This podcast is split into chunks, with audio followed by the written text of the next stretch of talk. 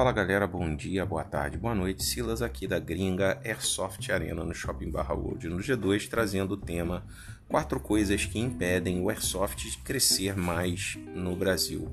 Item 1 que eu elenquei aqui: postar vídeos e fotos de bolinhas que perfuram a pele de jogadores que jogaram sem se proteger de forma adequada, levando quem não joga ainda a achar que todo tiro de airsoft perfurará a sua pele.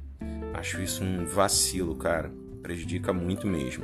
É, o item 2, o alto valor dos equipamentos. Né? Um país onde quase tudo de airsoft é importado, com dólar oscilando entre 5 e 6 reais, realmente é bem difícil.